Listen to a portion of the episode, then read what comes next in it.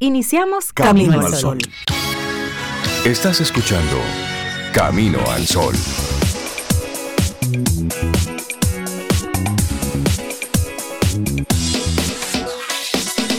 Comienza Camino al Sol. Muy buenos días y bienvenidos a Camino al Sol. Es viernes. Estamos a 17 de febrero año 2023. Buenos días, Cintia Ortiz. ¿Cómo estás? Yo estoy muy bien. Buenos días, Rey. Buenos días, Sobe, Laura. Buenos días a Loandri. Buenos días a ti, Camino al Sol oyente, que ya está sintonizando y dice, ah, sí, ya, están al aire. Arrancamos ya. Ya. Ok, Sí, pon sí, el sí. café, que ya salieron. Sí, sí, sí, sí. Hay una persona que pone el café justo cuando escucha el jingle de Camino al Sol, Bueno, nos pues. comentaba. Así que ya pueden prenderla, la greca. Ponga el ya estamos café ahí. y, ponga el café y brinde. Porque Y si hay algo que no se puede hacer a escondidas es colar café. No, Eso sale solito y delata. Y si no por el olfato, por el sonido.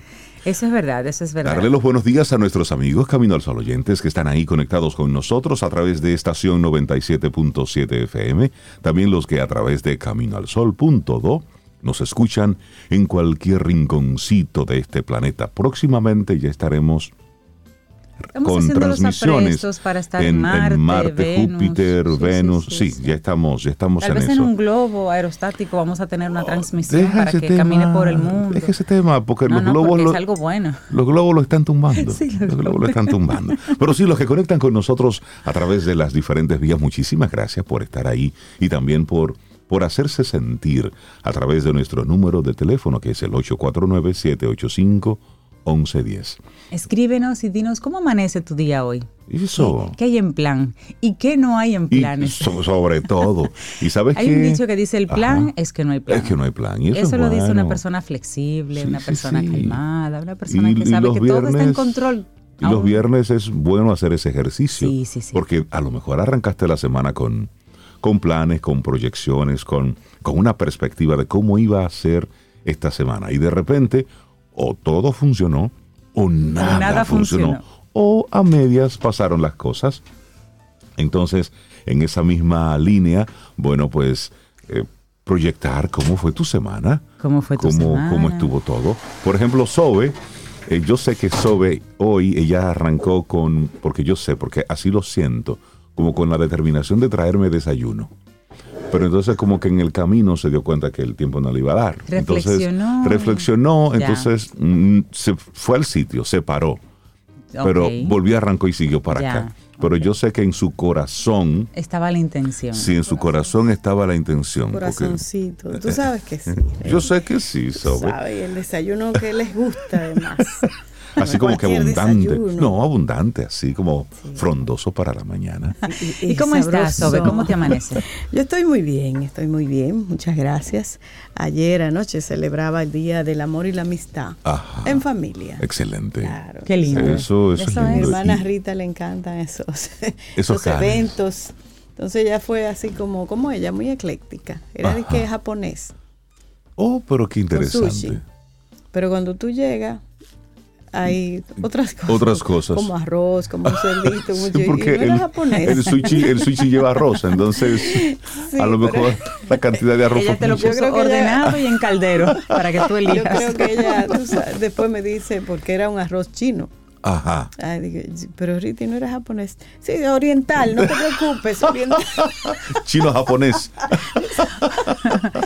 Oriental, bueno, Bueno, confundamos la comida, pero no sí, las personas, no, porque y- no les gusta que los No, confundan. y, y- y está, está caliente el Claro. tema a propósito de China, Estados Unidos. Pero bueno, eso lo hablaremos más tarde. Que Más siguen adelante. apareciendo balloons. Mm, Bueno, es que Biden ayer estuvo diciendo, pues me reuniré con, con, eh, Jin con el chino. Sí, me voy a reunir con él, pero no le voy a pedir disculpas. Él está Ah, como medio sí. rabioso en Sí, que no le iba a pedir disculpas. Ayer le dio una cortada de ojo a unos periodistas ahí. Sí, hizo una rueda de entonces, ¿para prensa para, decir básicamente que no están claros de qué eran los últimos tres globos que tumbaron, pero sí hubo más preguntas y él... Pero, pero de eso vamos a hablar así como de las cosas de la alta política Sí, más tarde. sí, sí, sí. Ahora vamos a política, concentrarnos, un- vamos a concentrarnos ahora así como en nuestra intención camino al sol para hoy. y me gusta mucho, es muy linda. Dice, reconocer los sentimientos de los demás como si fueran tuyos. La empatía Empatía se llama eso. y Claro. conectar con el otro.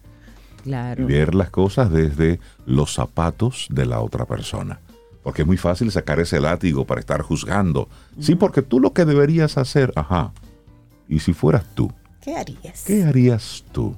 Porque es muy fácil Desde la otra acera. desde la otra acera. Entonces hoy te invitamos a eso, a que la actitud camino al sol de hoy sea ese reconocer los sentimientos de los demás como si fueran tuyos, ponerte en los zapatos de la otra persona. Así es. Es bueno, es claro, bueno soltar ese, ese juicio, ese dedo acusador constante que tenemos. Ponlo a un lado y, Y conecta con esa persona. Ante la duda, evitar el comentario de ¿por qué tú estás triste? ¿Por qué tú estás molesto? E invalidar ese sentimiento en los demás, porque eso hace que la gente se encierre en sí misma. Mucha gente deja de hablar y se encierra en sí mismo con sus sentimientos por comentarios como ese. Cuando no validamos que tú te acerques a mí y me digas que estás triste y yo no entienda por qué estás triste, invalido ese sentimiento y nunca más me comentas qué te pasa. Mucha Claro. gente vive rodeada de personas y a la vez muy solo, simplemente por esto, porque no se atreven a comentar lo que sienten realmente, porque no tienen a su alrededor personas que reconozcan sus sentimientos. Es eso. Así es. Entonces queremos conectarte desde temprano con, con, esa, con esa buena energía. Mira, y así ya en el inicio de, de nuestro programa, ayer, ayer 16 de febrero se cumplió tres años desde las elecciones municipales ordinarias del 2020. Ajá. Hace tres años ya, con el sistema de voto automatizado que provocó, recuerdan ustedes, la gran protesta en la Plaza de la Bandera. ¿Recuerdan Sí, ustedes? Sí. Solo mencionarlo, solo mencionarlo así como por, para que no olvidemos, porque como fue el 16 de febrero, ayer, eso fue ayer, Ajá. solamente para, para no olvidar, en un país donde estamos prácticamente en campaña, cada cuatro años Todo estamos siempre en campaña. Entonces, recordarle a nuestros políticos que, que nos den un chancecito. Por cierto, eh, ha estado circulando en estos días a través de las redes con el interés de hacerlo viral un pequeño video con una voz así profunda. Que no eres Eh, tú. mm, no, para no nada, sí. Con una serie de propuestas para, para modificar, para cambiar el, el Congreso, para modificar un poco los beneficios que De reciben los legisladores, sí. los diferentes legisladores. Y me parece muy bien. Sí, Ajá, sí, ¿y sí. quién Sí. está haciendo esa, No, no tengo ni idea. Pero sí me parece interesante que los legisladores y todos los que ocupan algún cargo público simplemente reciban como beneficio los mismos beneficios que recibimos nosotros los ciudadanos. Es decir, Un salario justo, Un salario pero que no se lo puedan subir ellos mismos a cada rato. Exacto, unas por horas de trabajo similar. exactamente, Que pero al mismo sus tiempo, aportes a la tesorería como todo como el mundo. todo el mundo, Ah, Que después hacen. de dos o tres años de servicios no les salga una pensión no que porque nadie se tengan que pensiona tener con tres una años de servicio. cantidad de años eh, prolongada dando Cosas el así. servicio. Está muy bien. Eh, que el seguro médico que utilicen sea el de aquí, el local, porque es muy chévere usted ser funcionario Y le de duele una nuestro uña y país se va para y Miami. se va para Miami. Sí, Hasta por para que le pongan una cremita en la cara se va para Miami. No, atiéndase aquí para que pruebe Que sus es. hijos estudien en las escuelas públicas, para que conozcan el sistema, es decir, para que sean usuarios del sistema que ellos mismos van creando. Esa, esa idea me parece Y lo vayan bastante- mejorando entonces, precisamente como usuarios. Sí, sí, sí. Pero solamente son, co- son como, como Está detallitos. muy bien. Sí, sí, sí, pero de eso vamos a hablar también más tarde. Nosotros por lo pronto estamos arrancando nuestro programa Camino al Sol. Es viernes, estamos a 17 de febrero. Te recordamos que desde Camino al Sol lo que tenemos es la intención de iniciar bien la mañana con buen ánimo, con buena actitud. Visita nuestra página web caminoalsol.do. Ahí escuchas el programa en vivo y también tenemos los pasados programas para que puedas escucharlos y, y conectar con él. Tú sabes que en toda esta semana hemos estado hablando del Día Mundial de la Radio, que fue el día 13 de febrero, pero que hemos estado haciendo algunos comentarios que son más bien ideas que de manera general se han eh, unido en las redes sobre cosas que se pueden hacer en la radio para conmemorar este día. Y otra, otra propuesta em, es retransmitir antiguas entrevistas o programas que se demuestren por esa vía la consolidación de la paz, la prevención de conflictos, que hable de cosas así. Entonces te recordamos que en Camino al Sol.do tenemos un segmento con muchísimo contenido de valor y lo, lo- lo mejor es que no vence, no perime, siempre está vigente y son esas conversaciones maravillosas que nos dejó Don Rey. Así, Así es. que vamos a ver si en el transcurso del día, en algún momentito, podemos buscar alguna de esas entrevistas cortitas para retransmitirla y formar parte de esa sugerencia. Preparando algunas que- sorpresitas que para eran, nuestros eran, eran clases lo que daba. Eran clases, cual- como así es. maestro que era, Sí. él se sentaba aquí, era clases que daba de Así es. convivencia, de familia, de la educación de los hijos. Y eso, como muy bien dice Cintia, eso no perime. No, para Porque nada. todo lo que tiene que ver con, con los valores, con, Claro, con sí. el usted quiere ser mejor persona, mire, eso primero no tiene precio y segundo, eso no perime. Usted hoy, en este momento, puede decidir, mira, definitivamente lo que estoy haciendo no es por ahí. Y tú en el fondo tú lo sabes. Claro. En el fondo lo sabes. Así mire, es. hoy es viernes. Así es. Y, y los, vi- viernes. y los viernes hay una pregunta que a veces uno hace a, a- a algunos amigos. Ajá. Sí. Por ejemplo, por ejemplo, esta pregunta. ¿Dónde que tú te escondes, mi vida? ¿Dónde que? Así ¿Dónde? iniciamos Camino al Sol. escondidos. Buenos días, iniciamos nuestro programa. Los titulares del día en Camino al Sol.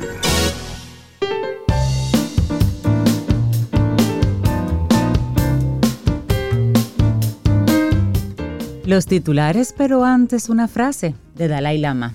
Dice, si alguna vez no te dan la sonrisa esperada, sé generoso y da la tuya, porque nadie tiene tanta necesidad de una sonrisa como aquel que no sabe sonreír a los demás.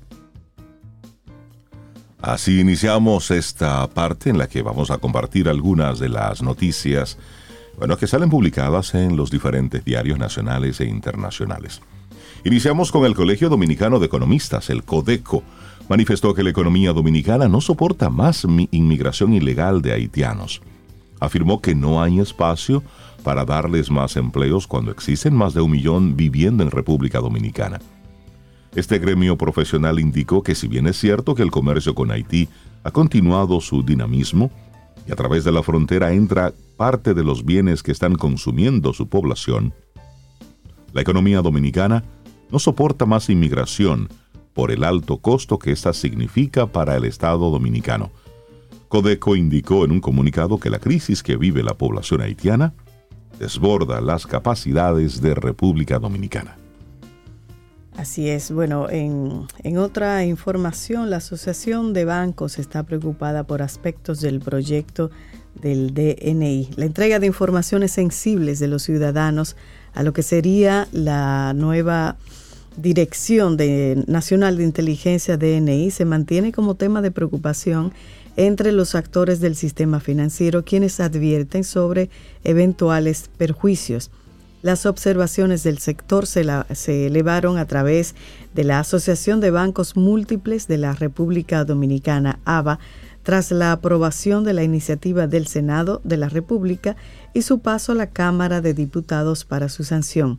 En una comunicación remitida el pasado miércoles 15 de este mes de febrero, al presidente de la Cámara de Diputados, Alfredo Pacheco, la presidenta ejecutiva de la ABA, Rosana Ruiz, si bien resalta los aportes del proyecto de ley, no dejó de manifestar su perjuicio. Precisó que existen disposiciones en la pieza que deben ser revisadas con detenimiento a fin de adecuarlas a una redacción destinada a salvaguardar la armonía legislativa y a procurar una aplicación efectiva y razonable. Bueno, cambiamos de tema por decisión del Consejo Nacional de la Seguridad Social. Subsidios por maternidad, lactancia y enfermedad se van a tramitar en Cisarril. La idea y el cambio busca simplificar los procesos para el pago del subsidio a los trabajadores que se encuentran en licencia médica. Desde ayer jueves 16 de febrero entró en vigencia la modificación de las normativas sobre subsidio por enfermedad común y sobre el subsidio por maternidad y lactancia, que tiene como novedad principal el cambio del ente responsable de estos pagos, seguido de la reducción del gasto de bolsillo de los afiliados al régimen contributivo y la simplificación del trámite. La decisión de quitarle esa función a la tesorería provino de una propuesta de modificación de las normativas realizada por la CISALRIL con el objetivo de reducir el gasto de bolsillo de los afiliados, simplificar los procesos para el otorgamiento de esos subsidios y aumentar la eficiencia en su administración. Cambiamos ahora de tema. Esta es una nota positiva. El grupo Punta Cana y Acer Dominicana van a celebrar la primera feria de empleo en Bávaro Punta Cana, Expo Talentos para personas con discapacidad. Y esto va a ocurrir hoy viernes 17 de febrero. Esta feria se llevará a cabo en las nuevas oficinas de Acer Dominicana ubicada en la Plaza Bávaro City Center, esto es en la Avenida Barceló, de 10 de la mañana a 4 de la tarde. El propósito de este encuentro es promover la inclusividad, el respeto a la diversidad e impulsar la igualdad de oportunidades en las áreas de empleomanía locales. Esto es, esto es algo positivo. Todo lo que tenga que ver con un apoyo y empleo, sobre todo a las personas con discapacidad, eso es más que bienvenido. O sea, es que eso es una, una, buena noticia. Así es. Bueno, y ayer comenzamos a, conversar sobre Nicaragua y lo que sucedió allá. Bueno, en Nicaragua han despojado de su nacionalidad a 22 periodistas y eso lo denuncia el gremio. Al menos 22 periodistas nicaragüenses críticos con el gobierno del presidente Daniel Ortega han sido declarados traidores a la patria y despojados de su nacionalidad eso denunció este jueves el movimiento Periodistas y Comunicadores Independientes de Nicaragua. Entre el grupo de 317 personas eh, al total que han sido despojadas de su nacionalidad y de todos sus bienes, totalizan más de 20 periodistas y personas dedicadas a la comunicación y a la dirección de medios de comunicación independientes, indicó el gremio, en un pronunciamiento en el que rechazó la escalada represiva del régimen de Daniel Ortega y Rosario Murillo. Entre los periodistas afectados el miércoles figuran Carlos Fernández Chamorro, galardonado en los premios de periodismo Ortega y Gasset y director de Confidencial y esta semana. Wilfredo Miranda, colaborador de Nicaragua eh, en Nicaragua del diario español El País y ganador del Premio Iberoamericano de Periodismo rey de España en el año 2018. Y así una veintena de periodistas. Y Lucía Pineda, una de las periodistas afectadas y de las primeras en reaccionar, dijo, son unos ladrones. Dios me va a devolver lo que me están robando. Ellos piensan que nos van a callar quitándome la nacionalidad, agregó la comunicadora quien aseguró estar tranquila pero la dictadura y sus demonios no. Por su lado, Miranda opinó en un escrito que el arrebato de nuestra nacionalidad envía un mensaje de radicalización total y desespero por parte de Ortega y Murillo. Esta venganza es de una vileza insospechada. Después de perseguirnos y acosarnos, los dictadores siempre encuentran una forma de imponer récords de salvajismo político y humano, escenarios inéditos en la historia de Nicaragua, que ni los Somozas, por ejemplo, cometieron al despojar a los exiliados de sus bienes. Traidor a la patria son quienes destierran, no los desterrados. Así es, y solamente para recordar que a principio de esta semana también los escritores Sergio Ramírez, Gioconda Belli, el obispo auxiliar de Managua, Silvio Báez, el excomandante de la Revolución Sandinista, Luis Carrión, y la activista por los derechos humanos Vilma Núñez, son algunos de los nombres entre los 94 afectados que pesan sobre las acusaciones del Ministerio Público. Igual, también. Y como traidores a la patria. Unas 90 personas. Sí, 94 personas. De hecho, eh, ellos pierden sus derechos ciudadanos de forma perpetua. Imagínese usted, a mí, yo que soy de Salcedo, que me digan, desterrado de Salcedo, desterrado de la República Dominicana. ¿Cómo así, hermano? Yo soy de aquí. Es decir, usted podrá hacer con, pero usted no me puede quitar mi nacionalidad. Hablando Sergio Ramírez y Yoconda Belli, o sea, aparte de o sea, estamos hablando de, personas respetadas, no solamente en Nicaragua, a, nivel internacional, y esos periodistas ganadores de premios internacionales. Exactamente. Y Sergio Ramírez fue parte del grupo de Sandinista en, los años 70. Y mira ahora, son, decir, compañeros de lucha en aquel momento. y eso es lo que llama la atención. De hecho, eh, Gioconda Belli respondió con todo eso con un poema. Mm dice ella, de mi poema Nicaragua, y dice ella, Arranco de tu pelo a los que te venden, te roban y te abusan. Te cuento cuentos en la esquina de mi almohada. Te arropo y te tapo los ojos para que no veas los verdugos que llegan a cortarte la cabeza. Palabras digo puesto que son ellas larga masa de mi vida y a punta de palabras te imagino una y otra vez renacida, genial, despojada de cuanta polilla te corroe día a día los cimientos, y te amo patria de mis sueños y mis penas, y te llevo conmigo para lavarte las manchas en secreto, susurrarte esperanzas y prometerte curas y encantos que te salven. Hermoso ese escrito además. Viene del dolor de un corazón. Wow.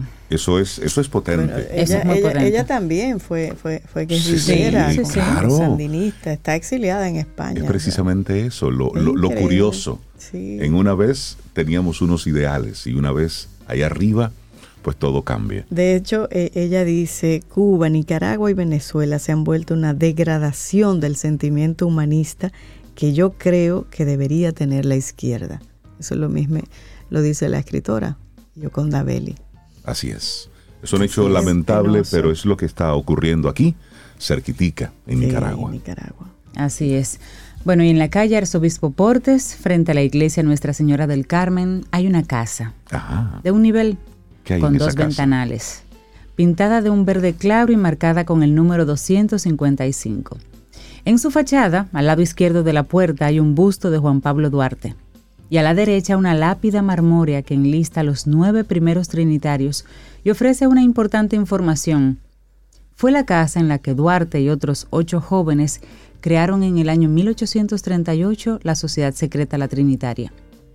Y a pesar de las evidentes reseñas que indican la relevancia de esa hoy modesta casa, ninguna hace referencia a que era la residencia de doña Josefa Antonia Pérez de la Paz, de Chepita.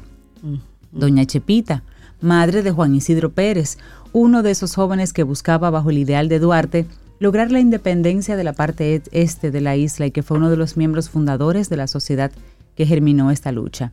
Y este dato, esa pequeña información que muestro, eh, que damos, muestra cómo las mujeres alrededor de la vida de los fundadores de la República Dominicana jugaron un papel muy importante en los hechos que derivaron en la proclamación de la independencia el 27 de febrero de 1844. La historia las recoge tímidamente. Sin embargo, hay un trabajo muy bonito que hace Diario Libre, un artículo que se llama Mujeres al Frente en Lucha por la Independencia Dominicana.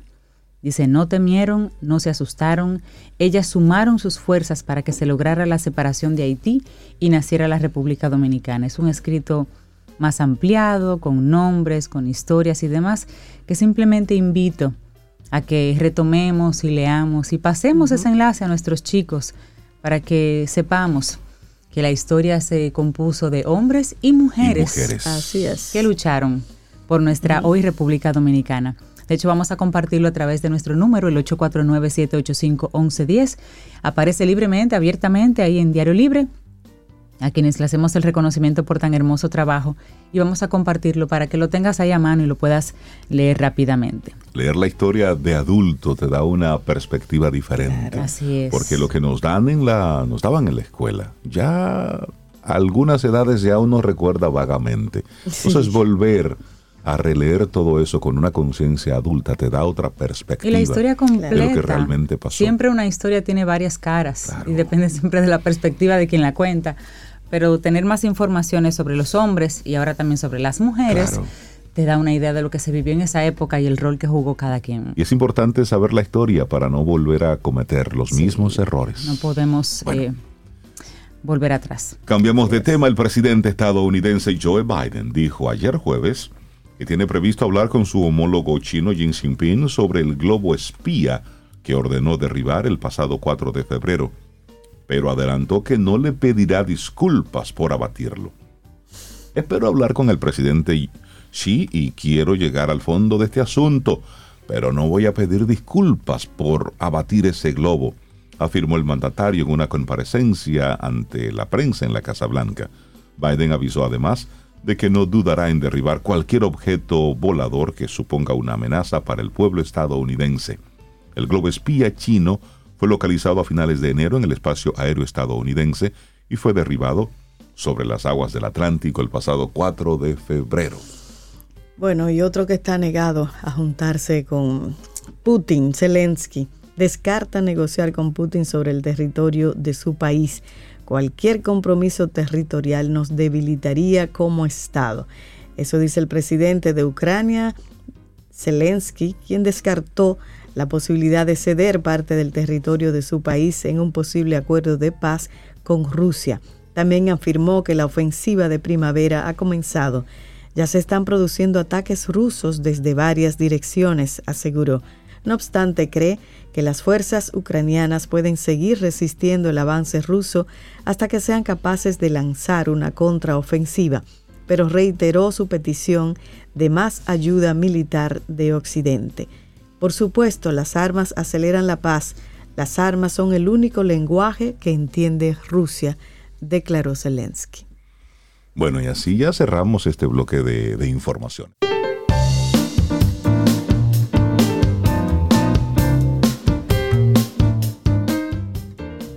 El mayor día de tu vida y de la mía es cuando tomamos responsabilidad total de nuestras actitudes. Ese es el día en que realmente crecemos. Una frase de John C. Maxwell. Nuestra, nuestra reflexión en esta mañana. Sí, porque hay que respirar, profundo y con el tiempo entenderás que este amor es puro amor. Qué potente esa canción, ¿eh?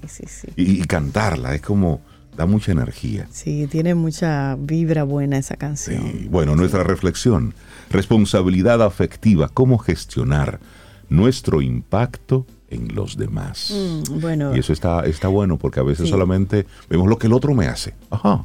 Lo que tú haces. Lo que yo hago. Sí sí sí, sí sí Es doble vía eso. Claro. Bueno, y la responsabilidad afectiva está detrás de muchas de las peticiones que hacemos, validando nuestras necesidades. Un término que motiva la reflexión sobre cómo gestionamos nuestras relaciones afectivos sexuales, sociales o laborales y en este marco queremos plantear una reflexión, respondiendo al mismo tiempo a una interrogante. ¿Por qué es necesario que sintamos recelo ante aquellas personas cuya carta de presentación es yo soy así? O es que mm. yo soy así, a quien no le guste, que se aguante. ¿Quiénes? Hemos oído mucho eso, ¿eh? Ay, qué calor me da. Y mirando para este lado ahora, igualmente, si somos los autores de este tipo de frases, haríamos bien en revisar de qué tipo de rigidez y de barreras estamos vestidos en el momento presente.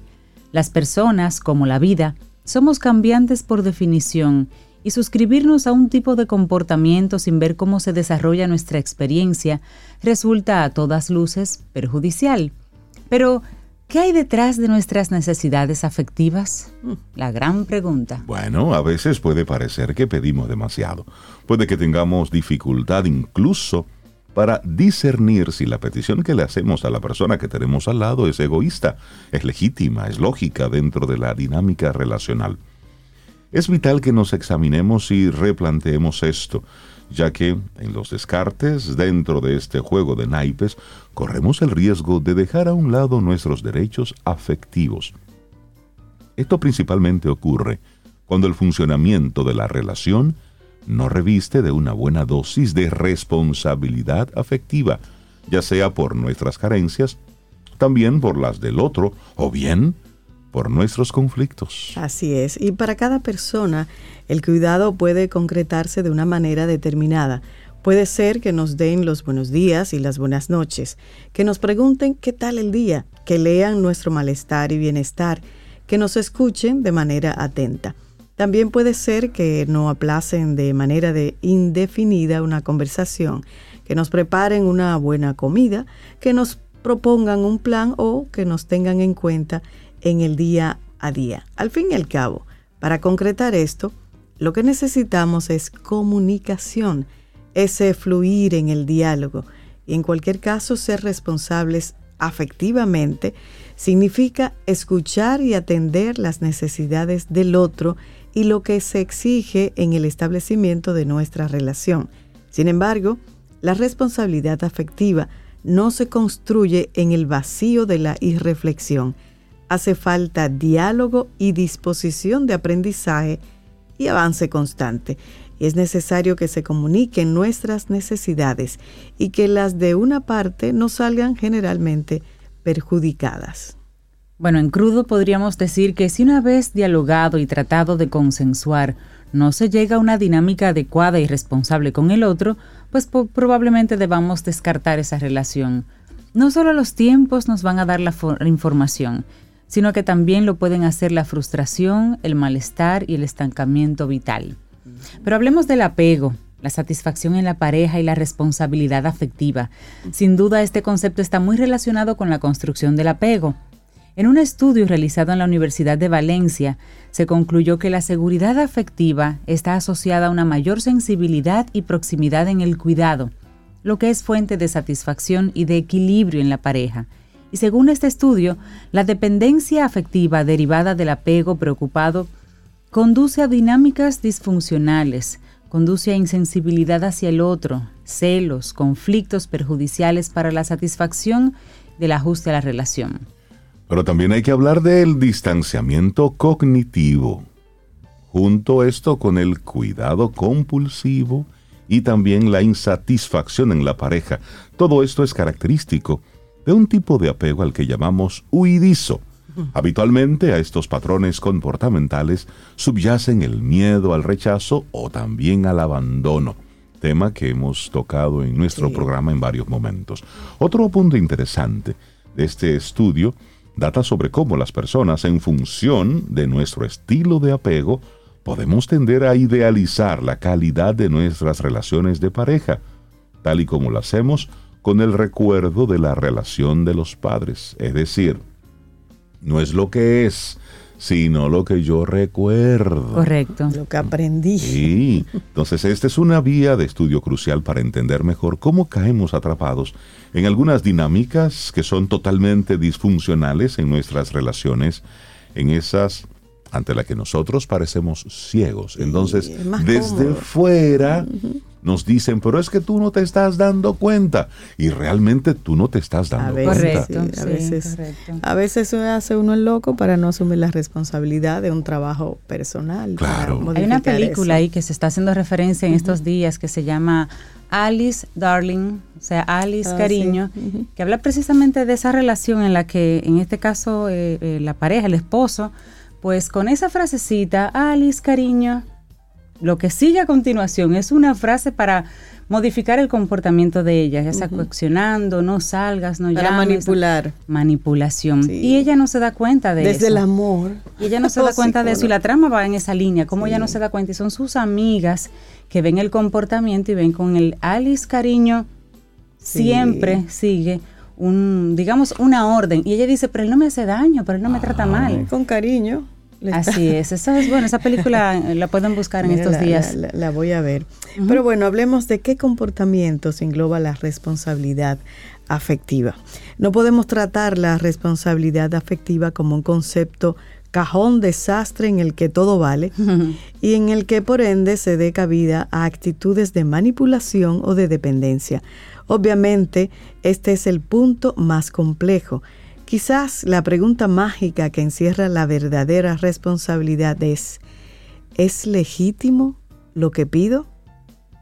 Mira, es una buena pregunta. ¿Es legítimo lo que pido? ¿O es justo lo que pido? Sí. No obstante, la irresponsabilidad afectiva toma diferentes formas bastante conocidas hoy en día con el auge de la comunicación digital. Algunas son el ghosting, el gaslighting, o el zombie. Oye, esos son términos modernos. Y por un lado, el ghosting trata de desaparecer de repente de la vida de la otra persona sin más explicación. El mítico se fue por tabaco y no volvió. El zombie representa el fenómeno de aparecer y desaparecer constantemente, generando así gran dependencia y sufrimiento en las personas afectadas, las cuales se plantean que hay de malo en ellas porque esto, para que esto no suceda. O sea, eso debe ser terrible estar como en esa incertidumbre que va, y, que viene. Sí, sí. Y el otro fenómeno de irresponsabilidad afectiva vendría a ser el gaslighting, a través del cual la persona trata de atacar las cualidades que percibe en la otra persona que le hacen deseable socialmente. Oye, eso ataca su sinceridad, la confianza, la lealtad, la generosidad.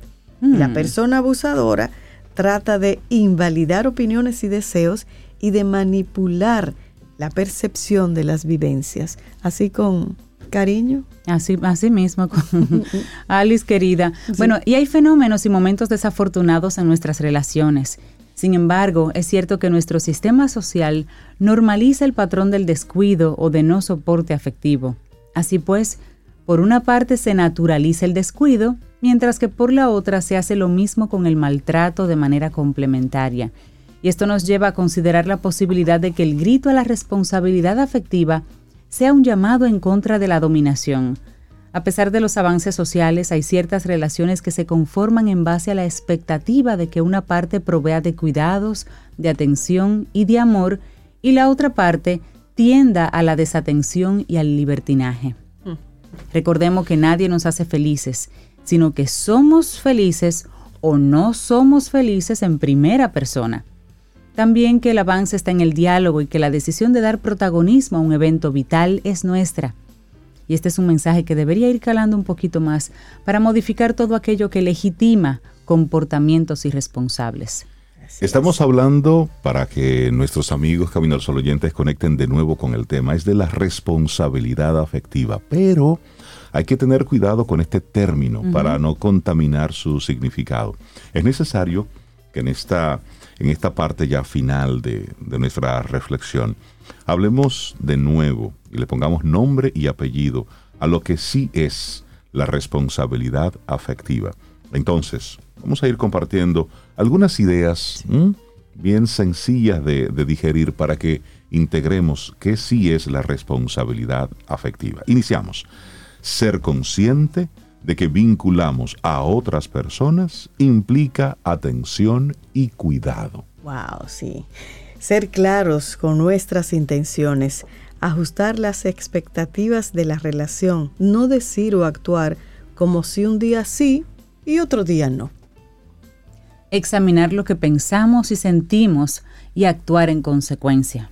También hablar de manera asertiva sobre aquello que surja, no evitar hablar de lo que nos molesta. Sí, comunicación. Bueno, aquí hay otra importante, saber que nuestras actitudes y palabras tienen consecuencias en la otra persona y en su salud mental y por ello debemos responsabilizarnos de lo que pueda suceder. Además, no ilusionar a la otra persona con idas y venidas o con planes de futuro fantasma. Ay, cuidado con eso. ¿Mm?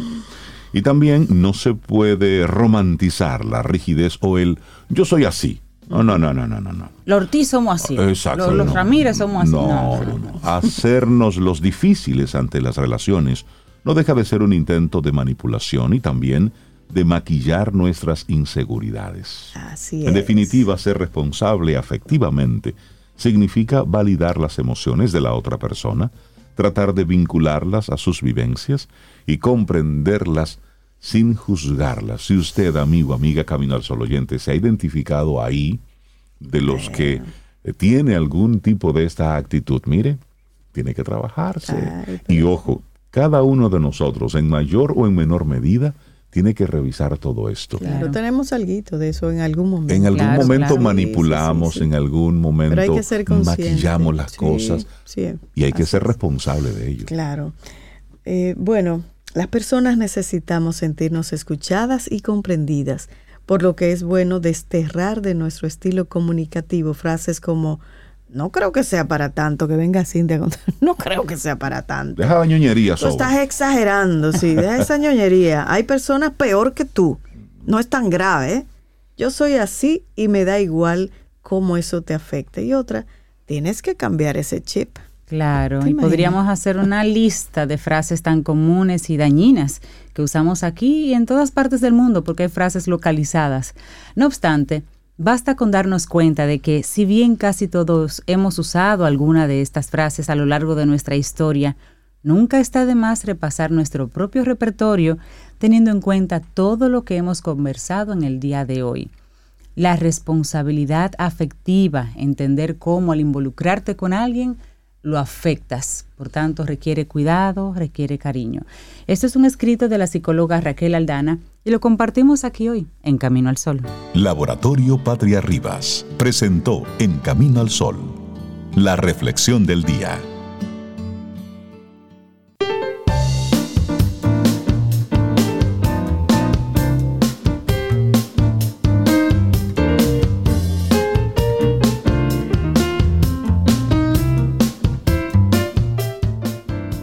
Nada hay más grande para las almas humanas que sentir que están unidas de por vida, juntas en recuerdos silenciosos e indecibles. George Eliot. Seguimos avanzando en este camino al sol. Buena información que ayer, bueno, pues a nivel internacional y del mundo del espectáculo, bueno, pues acaparó mucho de los titulares.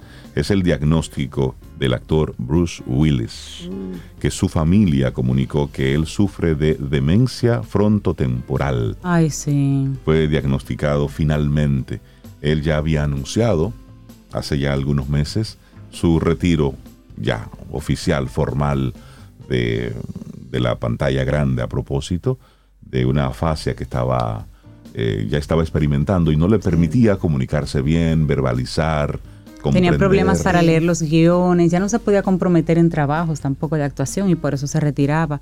Afasia fue lo primero, como la primera etapa, digamos, que le diagnosticaron, pero luego hay demencia. Así es, y bueno, en el comunicado que sus familiares dieron a conocer ayer, dicen, hoy no existen tratamientos para esta enfermedad, una realidad que esperamos pueda cambiar en los próximos años. Y solo para para traer un poco a la, reflexión de esta conversación, la demencia frontotemporal es un término genérico que engloba un grupo de trastornos cerebrales que afectan a los lóbulos frontal y temporal del cerebro, y esto de acuerdo con una eh, información que está ahí pública en la, por la Clínica Mayo de Estados Unidos. Se calcula que es la causa aproximadamente entre un 10 y un 20% de los casos de demencia y los síntomas, los signos varían en función de la parte del cerebro afectada. Según la Universidad de Navarra en España, la demencia frontotemporal se caracteriza por cambios en la personalidad, conductas inapropiadas en público, impulsividad, apatía, pérdida de empatía, comportamientos repetitivos o compulsivos y también cambios en la dieta. Esta demencia frontotemporal suele comenzar entre los 40 y los 65 años, pero puede diagnosticarse erróneamente como si fuera un problema psiquiátrico o también puede ser confundido con Alzheimer. Claro, y como decía Cintia, el año pasado la familia de Bruce Willis había emitido un comunicado en el que anunciaban que el actor se retiraría de la actuación después de haber sido diagnosticado con afasia y aunque los síntomas de esta enfermedad son variados, en términos generales es un trastorno cognitivo que impide a una persona comprender de manera correcta el lenguaje. Quienes la sufren pueden tener dificultad para hablar, para escribir o para leer. Y su familia también el año pasado dijo que Willis dejaría de actuar, ya que su afasia estaba afectando sus habilidades cognitivas. En la nueva declaración de este jueves, aseguran que esperan que la atención de los medios cree conciencia sobre la condición del, del actor. Bruce siempre creyó en usar su voz en el mundo para ayudar a otros y crear conciencia sobre temas importantes, tanto en público como en privado. Sabemos en nuestros corazones que si pudiera hoy, querría responder atrayendo la atención global y una conexión con aquellos que también están lidiando con esta enfermedad debilitante y cómo afecta a tantas personas y sus familias. Que hable la familia por él, que digan, si él querría, eso habla de que ya realmente está un poco inhabilitado para, para tener este tipo de conversaciones públicamente y debe hacerlo la familia. Pero bueno, a propósito de ese tema, hay un artículo súper interesante que, que no debemos pasar por alto y es el sorprendente beneficio para el cerebro precisamente de un simple ejercicio físico. Y desde una perspectiva evolutiva hemos desarrollado, dicen los expertos, cerebros realmente grandes, cuya manutención es especialmente costosa. Son muy, muy grandes, muy ineficientes y gastan mucha energía para funcionar, incluso en reposo. Y esto lo dijo el doctor Damien Bailey, director del Instituto de Investigación de Salud y Bienestar de la Universidad de Gales del Sur, eso es en Reino Unido. Y él, que también es el líder de un laboratorio de investigación neurovascular de la universidad, explicó que ahora mismo están centrados en un estudio de la actividad física, pues no existe un tratamiento curativo para la neurodegeneración. Sin embargo, el ejercicio ha surgido como una contramedida muy, muy poderosa. Y aquí la pregunta que se resalta es, ¿cuánto ejercicio? ¿De qué tipo de ejercicio hablamos? ¿Con qué frecuencia? Entonces dice, gran parte de lo que hacemos en el laboratorio es analizar diferentes aspectos del ejercicio en términos del tipo, la intensidad, la duración, tratando de encontrar ese punto óptimo donde podemos ver una adaptación optimizada y ayudarnos por esa vía. Sí, sí, totalmente. Sabemos que la actividad física podemos aumentar que, bueno, pues el flujo sanguíneo al cerebro, lo cual es crucial, pues eso lo ayuda a reconocer los químicos útiles que necesita para crecer. Y este suministro de sangre también es importante porque nuestro hipocampo, la parte del cerebro responsable del aprendizaje, de la memoria, tiende a encogerse a medida que envejecemos. Y entonces al hacerlo recibe menos sangre. Entonces, gracias a recientes avances en la tecnología, los científicos pueden ver realmente cómo la actividad física beneficia al cerebro.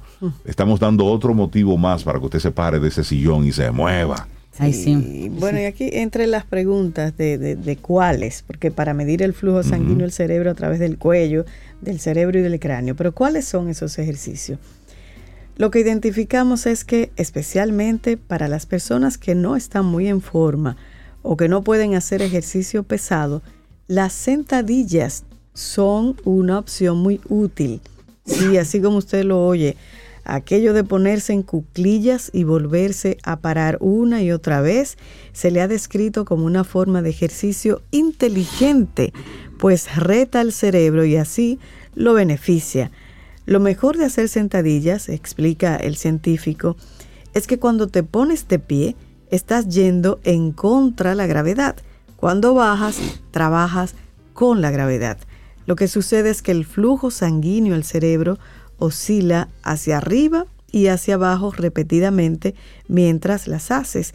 Y en ese cambio de flujo, lo que creemos que estimula el, el endotelio vascular, el revestimiento interno de los vasos sanguíneos, a suministrar más sangre al cerebro. Es decir, no, tienes, no tienes que ir corriendo a inscribirte en un gimnasio, no, hacer sentadillas en tu casa. increíble. Pero ¿qué Mientras tanto? subo el café. ¿Qué tanto hay que hacer sentadillas? Bueno, el doctor recomienda hacerlas durante tres minutos, tres veces por semana. Eso, es nada, eso es nada.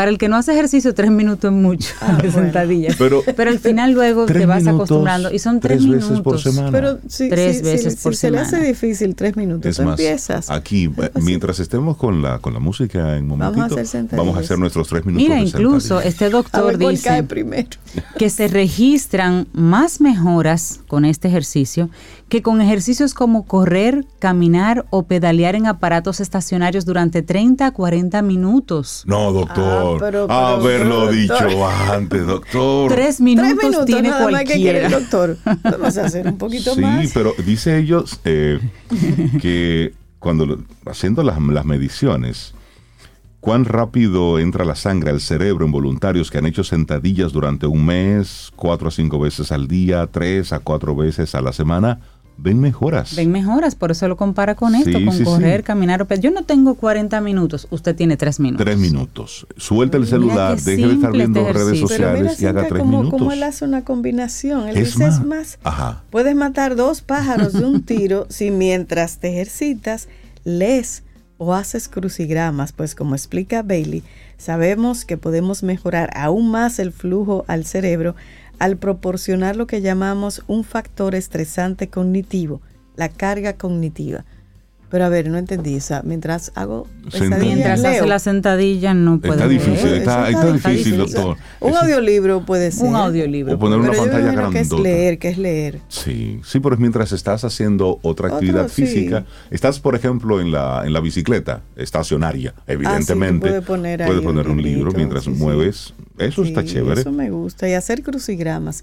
Yo antes hacía muchos crucigramas. Voy a retomar eso. Sí, eso Mi papá Eso y doña. Aurora hacen muchos crucigramas Sí, Me cerebros ahí. Él habla también de que los deportes extremos, no es que lo estemos recomendando, pero él habla también de que los deportes extremos, como llevan ese componente de privación de oxígeno muchas veces, o esos factores estresantes, empujan los límites del cerebro y también puede ayudarlos, pero nuevamente, no es que haga deporte extremo, mejor haga sus sentadillas de tres minutos. Él dice, utilizamos toda una gama de deportes extremos para desafiar al cerebro con el fin de obtener una visión diferente durante estos mecanismos, porque él mismo es un ex atleta y él mismo hacía deportes extremos. Cosas como el buceo libre, una sola respiración sin oxígeno, paracaidismo, que es estrés y menos oxígeno, y montañismo de altura, que es mucha actividad y menos oxígeno.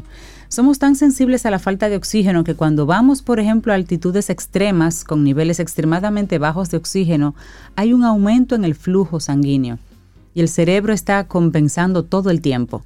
Es un poco como si la pasara caminando en una cuerda floja bioenergética. Tiene que estar haciendo todo el tiempo ajustes para no caerse. De hecho, él dice, el cerebro es particularmente sensible a los cambios de gravedad.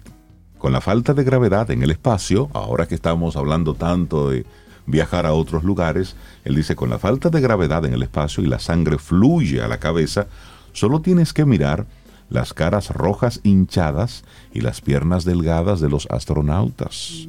Imagínense cómo es que nos veremos allá afuera. Y una de las complicaciones potenciales con eso es que a largo plazo podría aumentar la presión dentro del cerebro, lo que puede también influir en la visión. Es uno de los mayores problemas que enfrentamos y por eso estamos haciendo experimentos para tratar de entender y resolver y desarrollar contramedidas para un vuelo con humanos hacia Marte. Ay, Es decir, todo esto forma parte de una investigación. Claro. Bueno, y también en Italia, ¿eh? en la Universidad de Milán, investigadores italianos también han estado investigando este tema. Pensamos, ¿qué sucede cuando no puedes moverte? Y eso lo relató el doctor Daniel Botay del Departamento de Ciencias de la Salud de la Universidad de Milán. Porque hay situaciones como cuando las personas pasaron mucho tiempo en sus sofás durante la pandemia o cuando estás enfermos o has estado en órbita en el espacio por meses. Tendemos a preocuparnos por la circulación, por los huesos, por los músculos, pero tenemos que pensar también en el rendimiento cerebral. La inactividad reduce el flujo sanguíneo al cerebro y no obtener suficiente oxígeno puede tener consecuencias nefastas. Así es que mírese ahora mismo en su sofá. Sí, sí, sí, ¿Qué sí. tanto usted se está Párese, moviendo? párese. Y él lo dice muy claro, cuando Sí. las cosas van mal con el cerebro, solo necesitas una ventana muy pequeña para inducir daño. Y por eso estamos interesados en la actividad física. Es la única contramedida que existe en este momento. Estamos empezando a arañar la superficie en lo que respecta al cerebro. Es lo único que podemos hacer ahora mismo. Ejercicio físico como contramedida para preservar nuestro nivel cognitivo, nuestro cerebro en sentido general. Esos tres minutos me gustaron, sí. No se diga más. Sí, sí, sí. Ten un buen día, un buen despertar. Hola. Esto es Camino al Sol. Camino al Sol.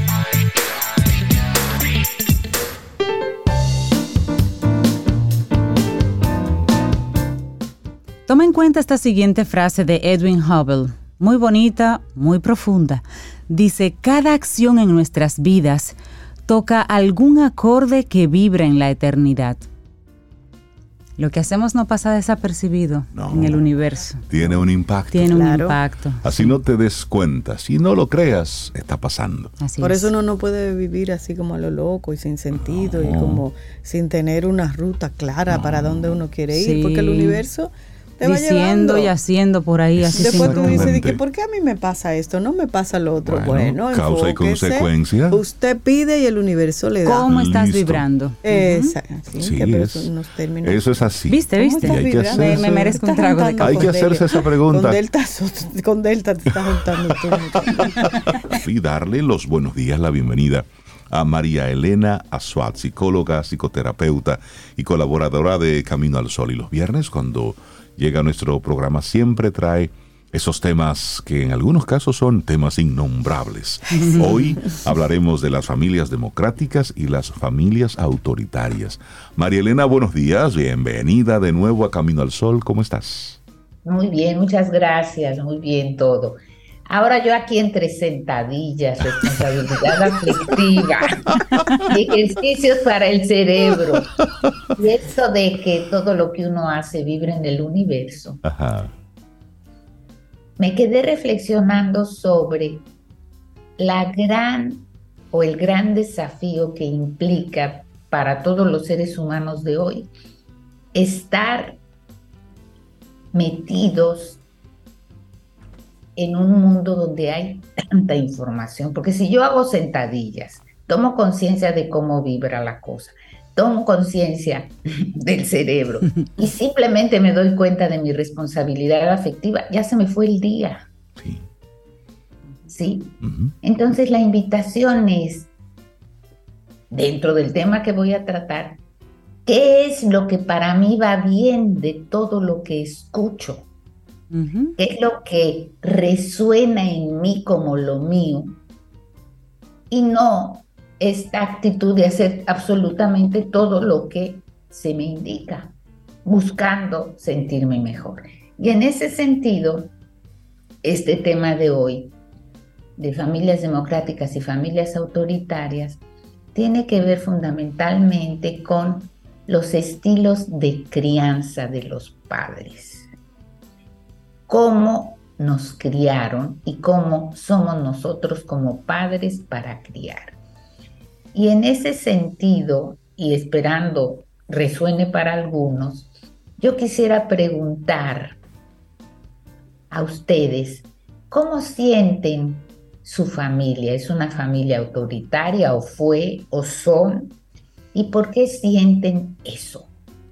Si son autoritarios o si han sido democráticos y cuál es el impacto que esto ha tenido en sus vidas no para irnos muy profundos, sino para invitar a los Camino al Sol oyentes a hacer también este ejercicio. Si hago el, el, ejercicio personal, yo diría que en una primera parte yo la recuerdo como autoritaria, en una primera etapa de mi primera infancia, pero luego, en la medida en que todos íbamos evolucionando, ese autoritarismo se fue transformando en una democracia.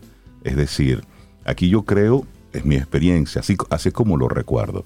Al principio era, era muy autoritarismo lo que había, pero luego todo esto fue, fue cambiando y fue evolucionando, por las razones que sea, por la cantidad de, de, niños que éramos, por las responsabilidades que había, por el desconocimiento que había, por las razones que sea. Pero así es como la recuerdo. Ok, ok. Sí, en mi casa fue básicamente muy democrático. Sí, pienso que sí, fueron mis padres muy democráticos.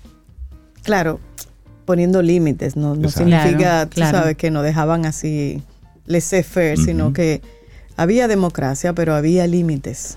Y había enseñanza en cuanto al comportamiento adecuado, a la responsabilidad hacia uno, hacia los otros. Pero sí, básicamente democracia. Mi mamá era un poco ¿sabe? Como en algunos casos un poco dictatorial, pero bueno, se complementaba con mi padre, que era todo lo contrario. Yo diría que en mi caso fue muy, muy democrático, realmente. Y mira que vengo de una familia con militares en todos lados, en todas las esquinas. Pero sí, mi familia, mi núcleo directo fue bastante democrático. Mi mamá tuvo mayor eh, peso en la primera infancia, porque era la persona que estaba presente. Mi papá como militar pasaba mucho tiempo fuera de la casa. Y fue bastante democrática. Yo diría que, con el tiempo pues eso ha ido, ha ido a más, aunque sí quizás rescato que hay temas tal vez en los que las opiniones eran un poco más autoritarias. Habían temas en que son así y son así. Pero en general, eh, como familia, pues yo diría que bastante democrática. Ok, bien. Entonces, en ese sentido, ¿qué es una familia autoritaria? ¿Sí? Una familia autoritaria es aquella donde no se reconoce los derechos del otro a opinar, a disentir, a sentirse querido, a sentirse protegido ¿sí? Y fundamentalmente lo que se reciben son órdenes. Y cuando usted se cría en una familia autoritaria donde le dicen lo que se debe hacer sin ningún cuestionamiento, digamos, en diferentes esferas de la vida con esta familia, usted empieza a crecer y a desarrollarse sintiendo que si usted ejecuta la orden y las la consecuencia no es positiva, ¿de quién es la responsabilidad? ¿Mía que ejecuté la orden o de la persona que dio la orden? ¿De quién sería? Ah, la, Yo la- creo la que pregunta. ambos, yo Sí, pienso que claro. ambos. Yo creo que tiene que ver con la autoestima Sí, que sí, haya sí. desarrollado la persona. Una baja autoestima siempre va a decir que es su culpa. Ahí hay culpa compartida. Pero una persona que aún así se haya puesto un poquito más atención a su autoestima, Claro. de repente entiende que el otro tiene Sí, la porque- culpa. Hay que ver. Yo diría Culpa, que Sí, porque- bueno, que, bueno.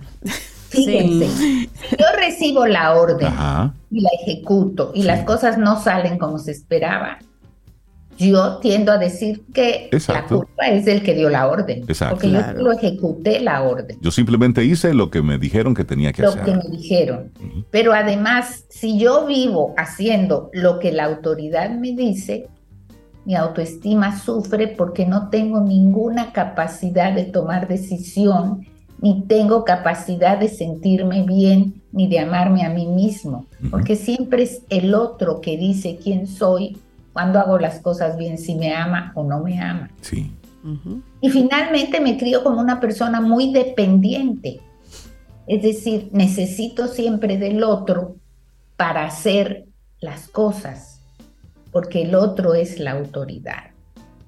Y si además de esto no puedo hablar de mi sentimiento y junto con la crianza hay una toma de distancia afectiva, bueno, pues es el caldo fundamental de una sociedad o de una familia donde el autoritarismo no me deja ser adulto ni tener un buen nivel de bienestar. Terrible. Eh, Esto es una familia autoritaria. El problema es también que los estudios indican que si yo provengo de una familia autoritaria, mi desarrollo intelectual y profesional también sufre consecuencias. Hay personas que todo lo tienen que consultar, hay personas que tienen poca iniciativa, hay personas que no valoran lo que hacen porque vienen de este tipo de familias. Pero este tipo de familias se genera en un momento, generacionalmente hablando, fundamental. Los dominicanos, igual que los mexicanos, pero vienen de una dictadura reciente, entre sí. comillas, que marcó el contexto y la forma de ver las cosas. Imagínense ustedes, los padres de ustedes o los de antes, la dificultad que tuvieron para poder cambiar su estilo de autoritario a democrático, viniendo de una sociedad totalmente autoritaria. Totalmente. ¿sí? Entonces hay un esfuerzo de parte de los padres por reconocer les nosotros a ellos este potencial de cambio. Ahora, desde estas familias autoritarias hemos caído en familias laissez-faire, que ahora que hagan lo que quieran porque eso es mejor o porque estoy abrumado o porque no tengo tiempo o porque estoy cansado y entonces se deja que los hijos en estas familias que no son las democráticas crezcan como las maticas echándoles agua todos los días. nada más. Exactamente. Y ya. Y cuidado. ¿sí? Y se les permite hacer todo para poder eh, crecer según estas familias. El problema es aquí que generamos en estos hijos muy poca capacidad de resistir la frustración. Fíjense que la vida en sí misma tiene muchísimas frustraciones Y parte de mi responsabilidad como padre es irlos entrenando a tener resistencia a estas frustraciones, a tener capacidad de aceptar los límites. Uno no puede andar por el mundo sin límites. ¿sí? Y el término medio entre este excesivo autoritarismo y este excesivo laissez-faire está la familia democrática. ¿Qué es la familia democrática?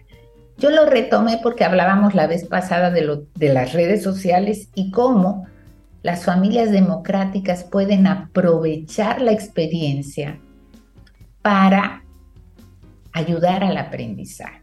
Una familia democrática es la que toma en cuenta lo que el otro piensa, toma en cuenta la disensión del otro, escucha, argumenta, no retira el afecto cuando no estamos de acuerdo. Muy por el contrario, garantiza el amor a pesar de que no estemos de acuerdo. El acuerdo sería no estamos de acuerdo. Exacto.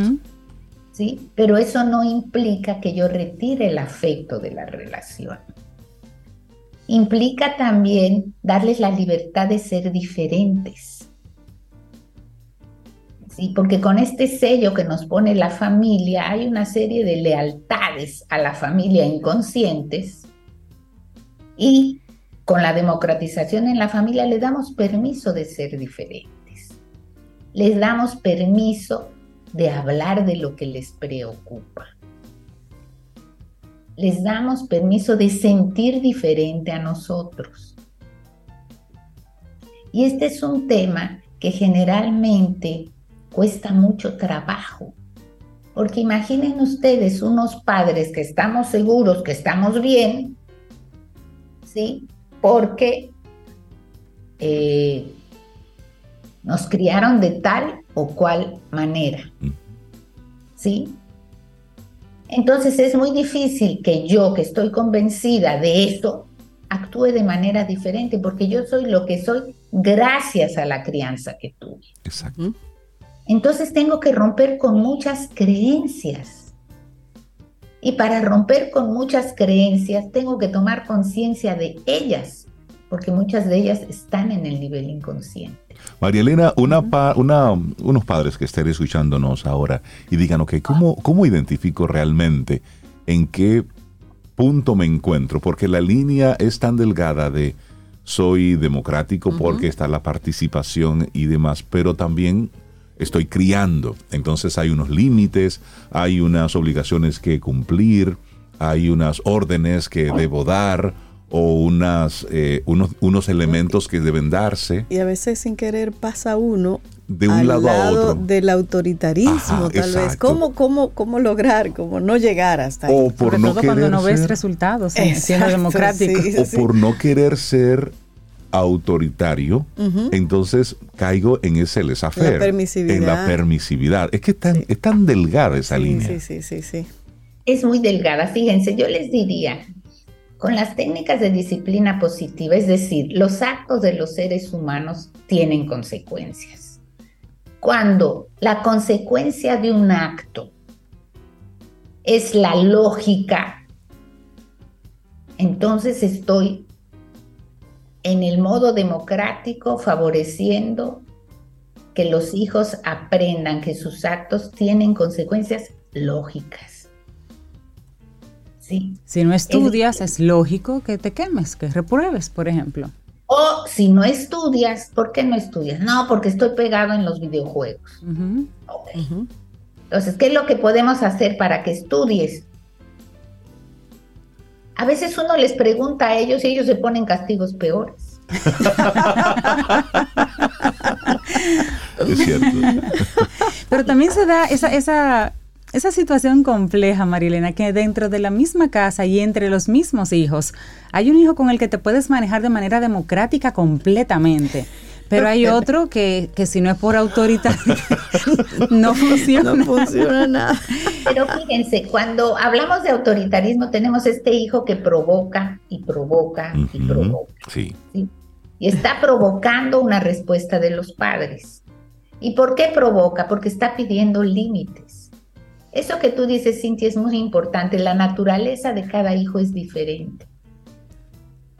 ¿Cómo uno puede ser de tal manera con uno y de tal manera con el otro sin generar entre ellos dificultades, envidias? ¿Sí? Lo que uno tiene que tomar en cuenta es que atrás de cualquier acto que nosotros hagamos hay amor, pero muchas veces detrás del autoritarismo no hay amor. Ahí lo que hay es que estoy harto y esto se tiene que Exacto, hay rabia, frustración. Hay rabia, hay frustración. Cansancio. Entonces, ¿qué me motiva a tomar esta conducta con el hijo? ¿Es desde el enojo? Ahí está difícil la cosa. ¿O es desde el amor y el deseo de crear en él una vida mejor a futuro? No es nada fácil ser padres ni democráticos, ¿verdad? Es más fácil ser autoritario o ser laissez-faire en una sociedad bombardeada con información. ¿Qué me resuena? Es el primer tip. Segundo, ¿cómo fui criada yo? ¿Qué me pasó a mí cuando yo sentía que a mi hermano lo trataban más suave que a mí? ¿Qué pasaba con papá y mamá en ese momento? ¿O solo con papá o solo con mamá? No lo sé. Y volvemos siempre al trabajo del autoconocimiento. ¿Qué se me mueve a mí frente a estas cosas? ¿Sí? Porque si no, volvemos a decirle a la gente lo que debe hacer. Lo que debe hacer no es siempre lo mejor para nadie. Hay que ver cómo resonamos, hay que tomar conciencia de lo que nos pasó, del efecto que hizo en nosotros y ir marcando los límites con amor y con consecuencias lógicas. Porque antes si usted se quemaba, lo ponían en un hincado en un guayo, ¿qué tiene que ver quemarse con hincarse en un guayo? Nada. Las consecuencias deben ser la lógica. ¿sí? Te vas a caer, te puedes caer. No es que lo deje ahí hasta que se dé un golpe, ¿sí? Pero en lugar de estarle diciendo, te voy a poner de castigo, si te caes, porque además se cae y lo pone uno de castigo. Y hay, y hay un contexto también cultural importante. Estamos ante una realidad cultural en nuestro país, donde los muchachos hablan cuando las gallinas... Por, por mencionar una de las tantas frases que están metidas en el ADN nuestro a nivel popular donde desde el punto de vista religioso es bien visto, en algunas religiones es bien visto el castigo, el castigo físico, inclusive dicen cuántas varas hay que darle al muchacho de acuerdo a lo que hizo. Y, el recién aprobado código, penal. penal por el Senado, todavía va a la Cámara de Diputados, ahí ya se justifica eh, la pela. Exacto. O sea, se considera que el castigo no, no viola el derecho de los niños y las niñas. Es decir, o sea, lo están avalando con una ley. Claro, es decir, estamos en una sociedad tratando de, criar a nuestros hijos de la mejor forma posible, pero también hay todo un sistema en torno al cual, bueno, pues se validan una serie de prácticas que la misma psicología, la ciencia ha demostrado que no es por ahí. Que deben cambiarse, claro. Así es, así es. El castigo incluso es un abuso, el castigo físico, el castigo verbal porque es de un adulto hacia un niño. Hacia un niño, claro. No hay el mismo nivel. Entonces eso es considerado abuso. Pero aquí se cree que la sociedad está como está porque se ha puesto muy blandita la mano de los padres. y, y, más de la madre, porque ha tenido que ir a salir a trabajar. Siempre lleva esa culpa la mujer y sobre todo muchas veces se quedan con las abuelas y ya las abuelas no tienen energía para la crianza. Y que no es, su papel. y no es su rol. Papel. No es su papel. Entonces, este es un tema muy complejo que no quiero dejar en los Caminos al Sol oyentes esta sensación de lo estaría haciendo mal. La sensación que quisiera dejar es, revísese usted, vea qué siente con respecto a esto que hemos hablado. ¿Sí? Vea de qué manera fue criado, vea las consecuencias de esto y siempre desde el amor y consecuencias lógicas, trate a sus hijos, reconociendo que son de diferente naturaleza. María Elena Azuat, la gente que quiera seguir esta conversación contigo a nivel profesional, ¿cómo conecta? Sí, al WhatsApp 809-868-0886. Tremendo tema, ¿eh? Sí, tremendo tema. Gracias por Los tuyos para viernes son sabrosos. Sabrosísimos. Que tengas un excelente fin de semana, María Elena. Igualmente. Un abrazo. Bye.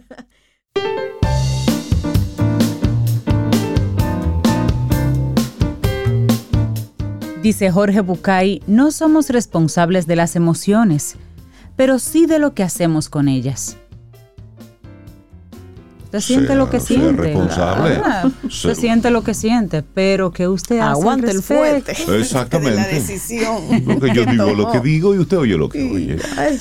Y ahí vamos, seguimos avanzando en este camino al sol y darle los buenos días, la bienvenida a Milka Hernández, hoy que ella se viste de mocana. Milka, buenos Así días, es. bienvenida a Camino al Sol, ¿cómo estás? Hola, buenos días. Pues feliz, señores, de haber estado pues el fin de semana pasado en Moca. Bueno, realmente en la provincia de Espaillat, tierra, cuna de héroes y sepulturera de villanos, de tiranos. Por porque Dios. Específicamente, eh, seco, sacudido y me dio por buen cajón. Así O- todos Oker. Oker. Fíjate, tengo, un par de semanitas yendo a Moca por una serie de cosas, pero el fin de semana pasado fue como tan emblemático. Ajá. Y entonces sí, ya yo me siento así como la yuca mocana, así, bella. La yuca mocana en persona. Mira, qué bonito que traigas ese tema, porque creo que no hemos hablado así como en detalle de Moca y de sus bondades. Así que qué bueno que lo traes hoy. Hablemos de eso. Fíjate, el recorrido de esta vez pues empezó pues por un lugar que ustedes saben que me encanta, que es la comunidad de Jamao al Norte. Allí he comentado en algunas ocasiones anteriores que contamos con el primer tour operador comunitario de la República Dominicana, o sea, ese grupo de esa comunidad que creó juntos un- una serie de productos turísticos eh, que es Jamao. Entonces, el producto se llama Jamao Ecotours, así pueden buscarlo en las- redes sociales. Entonces, a partir de este esfuerzo comunitario en donde interactúan, pues señores, desde lo que es Doña Reyita, que es una señora que cocina riquísimo, que en su patio pues ofrece además del servicio de comedor después de las excursiones, lo que es el espacio de camping Mm. para acampadas. Allí se aceptan hasta 20 tiendas de campaña en su camping, donde se le da pues hasta pensión completa, desayuno, comida y cena aquellos quienes quieren acampar y reconocer pues eh, la zona que hay. Pues también tenemos lo que es Doña Negra, por ejemplo, otra señora que vive con unas vistas en, una casita modesta, pero con unas vistas espectaculares al río Yásica. Y es que Jamao pues comparten el río Yásica con la provincia de Puerto Plata y así pues de un lado tienes Puerto Plata y del otro lado de la orilla tienes lo que es Jamao, que es provincia Espaillat. Y ya ellos, pues los jóvenes, Jairo, Alberto y un grupo eh, pues muy bondadoso de jóvenes comunitarios han creado una serie de rutas ecoturísticas, rutas que son como la de los Tinajones, Cola de Pato, Salto de Elena, pero de igual manera, el kayak en Jamao al Norte, que es emblemático, porque haces el kayak desde Yásica hasta Jamao al Norte, pasando por su confluencia, y es realmente toda una aventura de gran adrenalina. Una vez pues terminamos todo ese, todo ese paseo que lo hicimos esta vez de nuevo en kayak, porque a mí me encanta, y es un deporte que pueden, es una actividad que se puede realizar hasta con niños. Primero porque el río es de poca profundidad. hecho. Segundo, llevan chalecos. Tercero, llevan unos guías que no- te acompañan. Y de hecho, si tú no sabes remar o, o no, tienes, no estás muy diestro en la práctica, te pueden poner pues un guía que te acompañe, que es lo que hacemos con los niños, que vayan con un guía, con su chalequito, su casco. Y al terminar ahí, pues nos fuimos para donde es Reyita, señores. Ya ustedes saben, Mm. Reyita eh, nos esperó allí con una rica picadera. Y hay un queso, señores, eh, fresco. Reyita suena como, como es- comida. Sí, como, como. Sí, óyeme, entonces este Buen día caldero. pues, teníamos la comida en otro lugar y no como ese quesito fresco con las galletas de la zona, Ay, ay, el jamoncito, jugo, un, un, un, un maví de naranja agria que hacen allí. Ay, Dios mío. Mira, yo, yo me di ese viaje, eh, ¿oíste, Milka? Ese, Milka, yo hice kayak. Te Eso, vamos a tener sí. que anotar para el próximo. Y de ahí, Mira, nos eso es para, buenísimo. Ujú. de ahí nos fuimos a Villatrina, Villatrina. la comunidad de los bueyes. ustedes, los bueyes en Villatrina es realmente un paraíso entre las montañas. Sí. Y allí tienen pues el río La Gloria, tienen eh, Arroyo Grande, y de Arroyo Grande, precisamente después de un rico almuerzo en Sereno de la Montaña, que ya pues reabrió sus puertas y es todo un complejo ecoturístico en donde hay pues cabañas con habitaciones y espacios para acampar, nos fuimos a Arroyo Grande. Llévame. Ahí sí fue aventura Milka, libre. Mira, Cintia, Milka, aquí, si- está, aquí está Cintia Si tú le ves la en buen dominicano atacándome los ojos.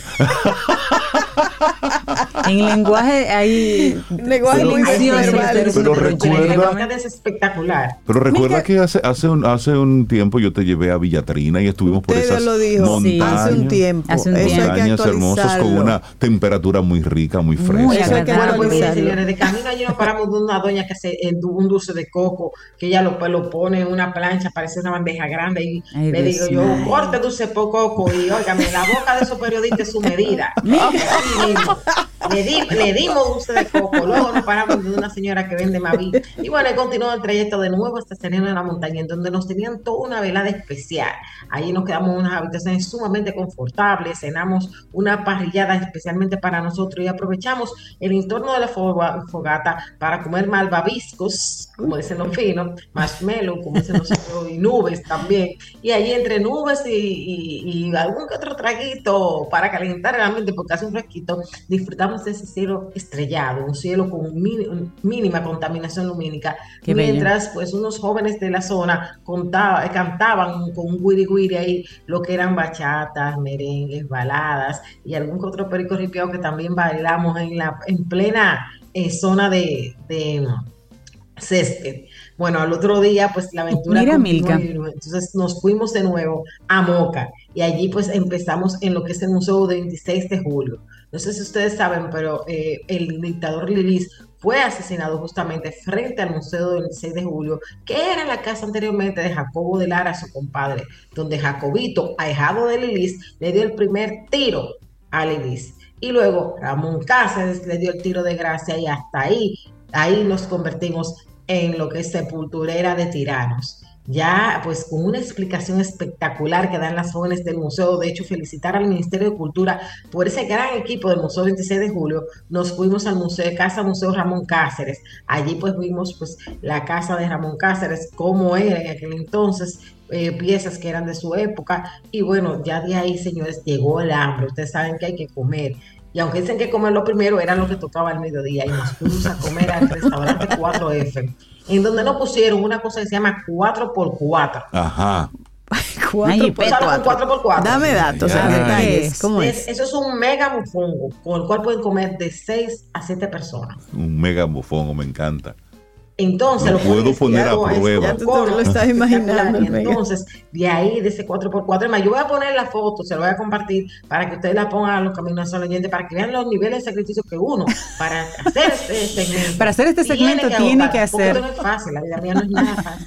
Y entonces, sabemos. Mira, Milka, yo te 4x4, tengo una pregunta. Todo lo que tú estás comentando, por ejemplo, una persona que te está escuchando y diga, mira, tú sabes que hoy domingo vámonos temprano para Moca. ¿Tú puedes llegar de manera espontánea o esas Sí. son es- esas son actividades que tienen que reservarse con tiempo? ¿Cómo funciona eso? Sobre todo el ver. kayak y todo eso. En Jamao Norte tienen que reservar, por eso entran a la página de Jamao Tours y tienen que reservar porque ellos pues, reciben varios grupos, tienen de safari, hay que mover a la gente, hay una logística. En Sereno de la Montaña igual, la- hay una limitación de habitaciones, hay unas 20 habitaciones y hay que llamar para reservar. Pero si usted va al pueblo en sí, al Museo 26 de Julio, a la Casa Museo de Ramón Cáceres, a comerse mofongo o el siguiente paso que fue irnos a helados, señores, que hay unos helados que hacen artesanales que son exquisitos, señores, sin leche un helado pues preparado pues eh, de la forma italiana tradicional en moca.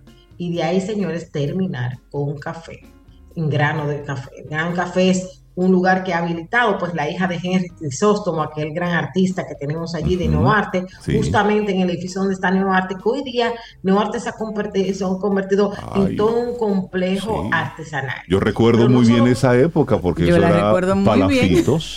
Sí. Así de conoce, palafitos. Pues de palafitos tenemos el grano de café, que es un café exquisito de la hija de Henry Sandra. Sí. Es, es, eh, espectacular. ¿Y cómo está Henry? Hace mucho que no sé de él. Fuimos cómplices de muchas batallas. flor. ¿Uno ha oído la canción de, de aquella artista meji- que mexicana que cantaba como la flor? Así es, padre, yo digo, Mira, yo recuerdo una época de nuestra vida un poco más wild. Rey y yo hacíamos así como que, ¿y qué tú crees si nos vamos a, vamos a ir cenar, a cenar a, y nos íbamos a Palafito? cenar. Nos íbamos a cenar. Vamos a cenar allá, a llega- Moca. salíamos de aquí a las 8 de la noche Cuando para, se para podía Moca. salir. Y volvían. Sí, Y cenábamos, hablábamos un rato Nos con Henry, con compartíamos. un no se rato a. No, y regresábamos. Eh, eh, Cuando se estamos- podía andar en las calles, Estamos hablando de otra se época. podía. Eso es Sí. antes, esa es la época antes de Elizabeth. Antes de nuestra hija. Sí. Entonces, síguenos contando ese periplo por Moca. Me encanta. Pues bueno, ustedes saben que el caso con Henry fue eh, muy especial porque allí entonces aproveché y me quedé una noche más. Y don Henry- porque Henry tiene ahora también pues la opción de alojamiento. Sí, antes no estaba Pero eso. ya tú te puedes imaginar lo que es una casa, una, un, un- es- eh, el que yo nosotros nos quedamos era un apartamento de dos habitaciones, hecho, diseñado, pero hecho a mano, señores, por un gran artista como lo dice Enrique Crisóstomo. Y Sí. allí, pues, eh, de verdad que fue realmente espectacular, un súper desayuno y de vuelta al otro día, pues, a la jornada, a trabajar a Santo Domingo y pues a quedarnos con las ganas de volver una y otra vez a la que es cuna de héroes y sepulturera de tiranos. Me encanta eso. Milka Hernández, Moca. una mujer que siente pasión por República Dominicana. Milka, muchísimas gracias por, por esto. Pero háblanos de la gente que quiera, por ejemplo, disfrutar de una ruta de esa. ¿Tú le organizas a la gente un, un periplo de esa naturaleza? ¿Tú, qué, qué- ¿Cómo tú, la gente puede conectar esa experiencia que tú nos acabas de contar? Y como dice una amiga mía, Ajá. ¿y cuál es el costo si nos llevamos a Milka? Y si nos llevamos a Milka, ¿cuánto cuesta eso? Todo tiene su precio. señores. Pueden contactarme por arroba Milka Hernández RD en Instagram. Y señores, recuerden que todos los domingos a las 6 de la tarde estoy junto al hombre de la melena más hermosa de República Dominicana, No. Javier Noguera. No, eso no es verdad. 35 Tú de lo- Claro TV. Tú lo- Ella lo quiere. Tú lo quieres, pero eso no es verdad. Nosotros también lo queremos. Sabil, qué terrible. Lo de la melena es que estamos hablando. Entonces contigo, arroba. Milka, arroba Milka, que lo dijiste rapidísimo, vamos a repetirlo. Milka Hernández RD. Eso, arroba Milka Hernández RD. Excelente, Gracias por tu Milka. sacrificio, Milka, Sí. para traernos este maravilloso segmento. Uno se reenamora de cada rinconcito que Milka Ay, nos sí, trae. sí, sí. Ahora Así le es. toca el turno a Moca. Moca. Gracias, Milka. Un gran abrazo. Buen fin de Gracias, semana para Milka. un mofonguito mocano. Milka, que que tengas sí. excelente fin de semana. Podemos hacer algo. Muchísimas gracias y que tengan un feliz fin de semana. Te acompaña Reinaldo Infante. Contigo, Cintia Ortiz. Escuchas a Sobeida Ramírez. Camino al Sol.